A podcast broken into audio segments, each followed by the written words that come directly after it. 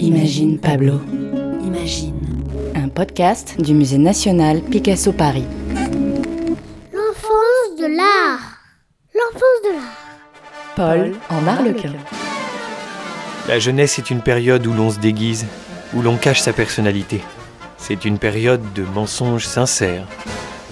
Justement, il y a là un jeune enfant déguisé, avec un costume d'Arlequin. Qui est-ce? C'est Paul, surnommé Paolo par son papa Picasso. Paul est le premier fils de Pablo Picasso. Sa mère est Olga Koklova, une danseuse des ballets russes. Picasso le peint en 1924. Arrête de bouger, Paul. Et c'est pas facile de tenir en place, sans bouger, comme ça, pendant autant de temps quand on n'a que 3 ans. Alors Paul, dans son costume éclatant, symbole de joie et de rire, a le visage concentré, le regard dur. Les traits du visage de Paul suggèrent une moue légèrement boudeuse.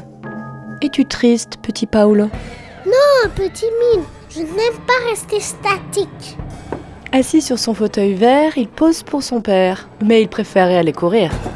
Et regarde, tu as bougé et j'ai dû dessiner ton pied dans plusieurs positions.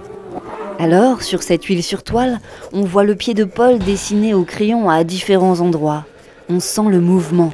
Et cet enfant fixé sur la toile n'est pas vraiment figé. D'ailleurs, il a dû partir là, non? Parce que Picasso a laissé son tableau inachevé. Le costume est peint, le visage aussi, mais le fauteuil n'est pas fini. Et quelques parties du corps de Paul ne sont pas encore esquissées. Peut-être que Picasso n'a pas eu le temps de finir sa peinture, ou que Paul s'est levé du fauteuil et s'est enfui dans sa chambre. Non, le non finito est un choix du peintre. Pour moi, achever une œuvre, c'est lui enlever son âme. Lui donner ce qui est le plus fâcheux pour le peintre et pour le tableau, le coup de grâce. Une œuvre doit donc toujours rester inachevée. Il doit toujours y avoir une possibilité de continuer de la travailler. L'artiste choisit de s'arrêter au moment où il a atteint ce qu'il a voulu atteindre en commençant le tableau. Et en cela, il est le seul juge possible de son achèvement. La peinture, arrêtée en cours de route, nous donne la sensation d'être avec Paul et son père en pleine séance de peinture. Qu'est-ce que je peux faire pour ne pas bouger? Pense à autre chose. Mais à quoi?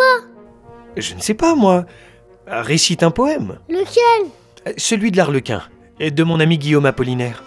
Ah oui, ça fait comment déjà? Sur les Sur tréteaux. les tréteaux, l'Arlequin blême salue d'abord les spectateurs. Des sorciers venus de Bohême, quelques fées et les enchanteurs. La figure de l'arlequin est issue du genre théâtral italien de la commedia dell'arte.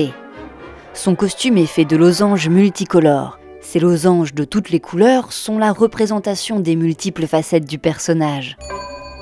Il est le fanfaron prêt à divertir son public en toute situation avec des pirouettes.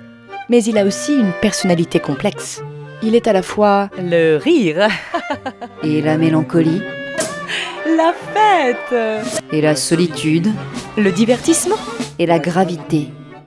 Il est plein de couleurs scintillantes. Mais ses conditions de vie sont difficiles. C'est une figure qui intéresse beaucoup Picasso. Il le représentera de nombreuses fois tout au long de sa carrière. Il est le symbole d'une réalité complexe. Mais alors papa, pourquoi tu me déguises en arlequin? Parce que c'est un peu moi, c'est un peu toi, euh, c'est un peu tout le monde. Ayant décroché une étoile, il la manie à bras tendus, tandis que des pieds à un pendu sonnent en mesure les cymbales. Ah oui, je veux bien décrocher les étoiles avec toi papa. Justement, le tableau est terminé. Allons-y. Un podcast réalisé et conçu par Pauline Coppen et Elsa Denac. Avec les voix de Gabriel et Grégoire le Prince Ringuet, Étienne Monet. Elsa Denac et Pauline. Coppen. À retrouver sur le site du musée